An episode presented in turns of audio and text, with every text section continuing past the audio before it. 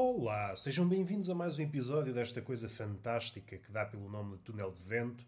E este menino, que até ver chama-se Roberto Gamito, está, como não podia deixar de ser, deitado na cama, com a cabecinha, salvo seja, na almofada, enquanto está a falar para este gravador. Gravador esse que tem pilhas renovadas. Pilhas. Eu não estou a tornar isto mais maroto do que é. E hoje venho aqui apenas para dar um amiré sobre um tema que me apoquenta. Não há necessidade de alongar isto demasiado, já é o quinto episódio da semana, tem muito material para galhofar, para pensar, para, para coçar a tomatada. Porque o tomate merece ser coçado, mas faz falta uma espécie de banda sonora para coçar o tomate. E este podcast aspira a isso, a ser banda sonora do tomatal. Vocês coçam enquanto estão a ouvir este podcast e até penso, sim senhor, agora as coisas fazem sentido. Não é por aí que nós queremos ir. Eu quero falar de um tema que. que dá origem a vários temas e não me querendo alongar, até neste prelúdio que já vai longo, o que importa referir é. é a relação. a relação conturbada entre editoras, livrarias livrarias que não são livrarias, livrarias online, todos esses meios e meandros. Há uma coisa que me fazia confusão há uns anos, e eu fui criando teorias à volta disso. Podíamos dizer da conspiração. E não é que este menino criou uma teoria da conspiração, mas ao contrário das outras teorias da conspiração, eu não procurei adeptos, guardei-a para mim. E não é que o menino estava certo. O menino estava certo. Está bem que o impacto desta teoria, esta está comprovada, não é assim muito grande, pelo menos segundo o prisma da sociedade contemporânea que não dá grande valor aos livros, principalmente quando estamos a falar livros com L maiúsculo, literatura, aqueles livros que passam pelo crivo do tempo.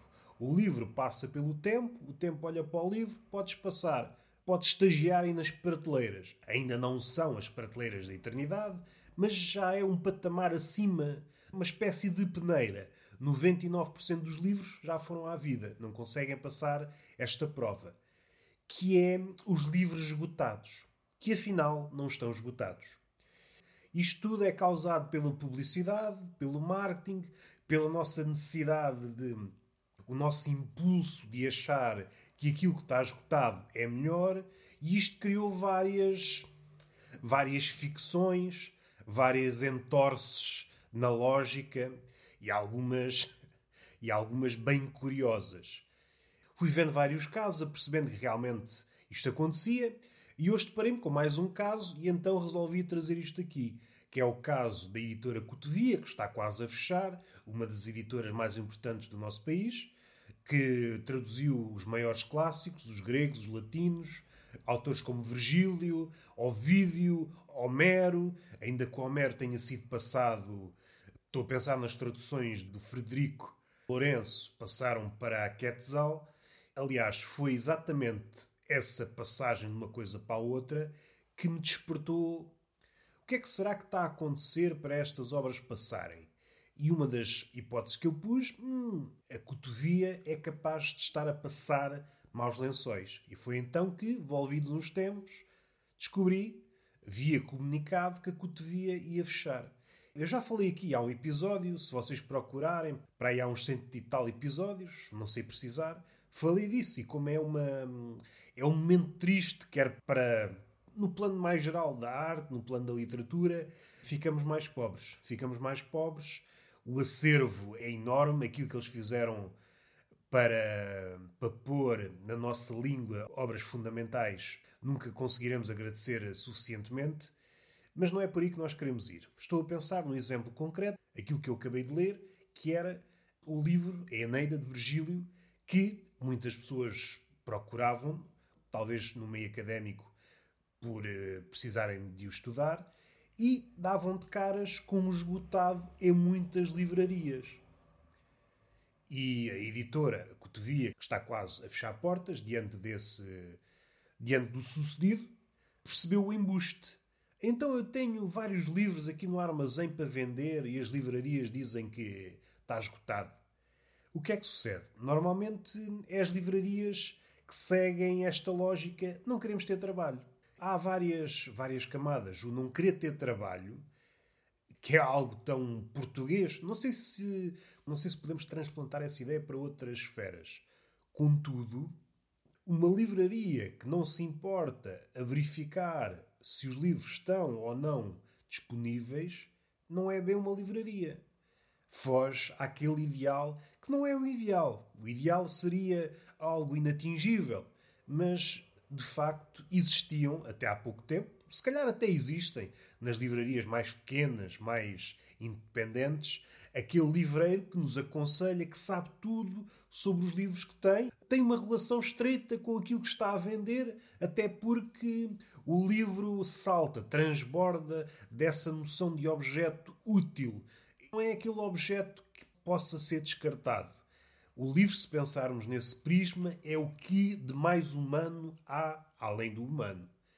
Com as devidas distâncias, e daí essa relação de proximidade entre o livreiro independente ou antigo e o livro. Hoje em dia, ser um livro ou um par de sapatos é igual. E dá aso a várias situações como em livrarias. Esse nome já fica. Chamar a FNAC Livraria.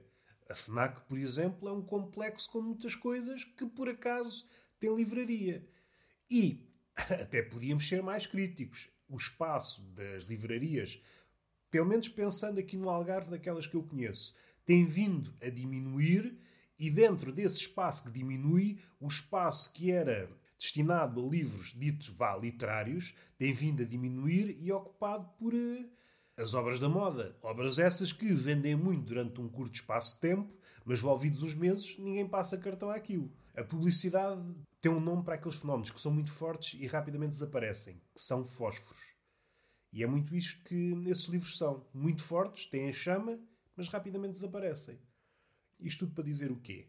É engraçado estes dois mundos. O mundo que diz que o livro está esgotado, mas a editora que. Não, não, isto.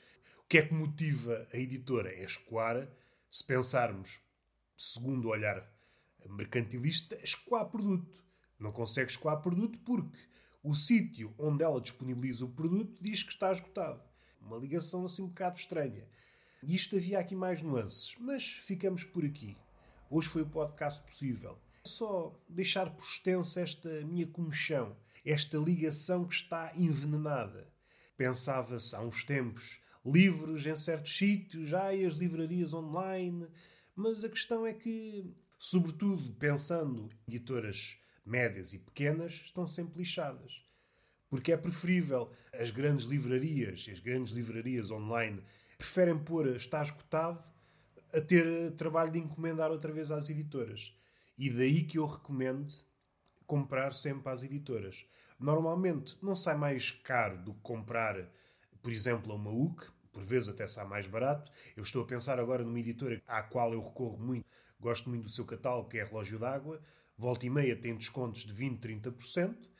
Recebem logo os livros e não têm de passar por essa coisa está escutado, não está escutado.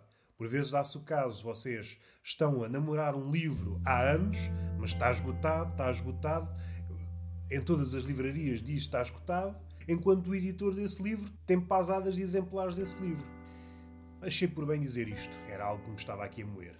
E está feito, beijinho na boca e palmada pedagógica numa das nádegas.